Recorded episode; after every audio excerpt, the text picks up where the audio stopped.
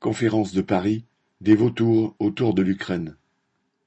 Alors que l'Ukraine subit les destructions de la guerre, Macron a réuni à Paris, les 13 et 14 décembre, une conférence pour la résilience et la reconstruction de l'Ukraine. Quarante-six pays, le FMI, la Banque mondiale et l'ONU y étaient représentés. Les puissances occidentales envoient des armes en Ukraine par convois entiers. Elles rejettent officiellement toute discussion avec Poutine sur les conditions d'un cessez-le-feu, mais elles se penchent déjà sur la reconstruction.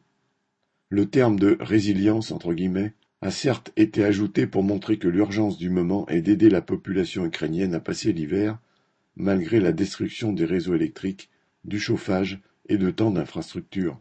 La conférence de Paris a dressé la liste des fournitures à livrer en urgence, des générateurs électriques aux médicaments en passant par des poêles à bois. Les participants ont promis quelques dizaines de milliards de dollars pour assurer le paiement des salaires des fonctionnaires et des retraites. Mais ce qui préoccupe vraiment les grandes puissances et les organismes internationaux, comme le FNI ou la Banque mondiale, ce n'est pas le sort de la population ukrainienne. Ils veulent déjà savoir qui financera la reconstruction de l'Ukraine, estimée à 350 milliards de dollars selon la Banque mondiale et à 700 milliards selon le gouvernement ukrainien. Ils discutent des voies et des moyens pour faire payer la Russie.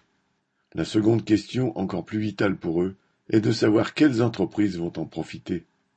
En accueillant à Paris une telle conférence, qui n'est pas la première du genre depuis neuf mois et qui sera suivie par bien d'autres avant un cessez-le-feu, Macron ne cherche pas seulement à exister sur la scène internationale.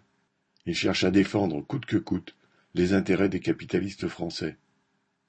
Dans ce but, il a organisé au ministère de l'économie une rencontre entre les ministres ukrainiens et 500 chefs d'entreprise français prêts citation, à contribuer à la reconstruction du pays et investir sur le long terme dans le potentiel de l'économie ukrainienne, selon la communication du ministère. Ainsi, les PDG des grands groupes français du BTP, du ferroviaire, de l'armement, de l'énergie, de la pharmacie comme Eiffage, Alstom, Dassault, Thales, Total Energy, Engie, Servier ou Sanofi, était convié à ce pince-fesse.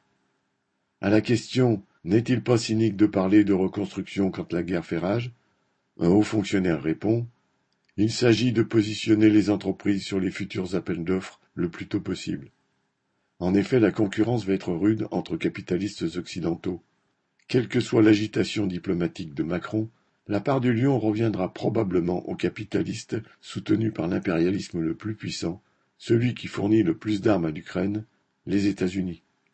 Le cynisme de cette conférence montre bien que l'enjeu de cette guerre est de savoir quelle puissance impérialiste renforcera son influence et sa prédation dans cette partie de l'Europe.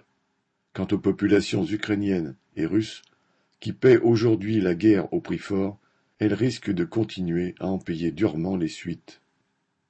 Xavier Lachaud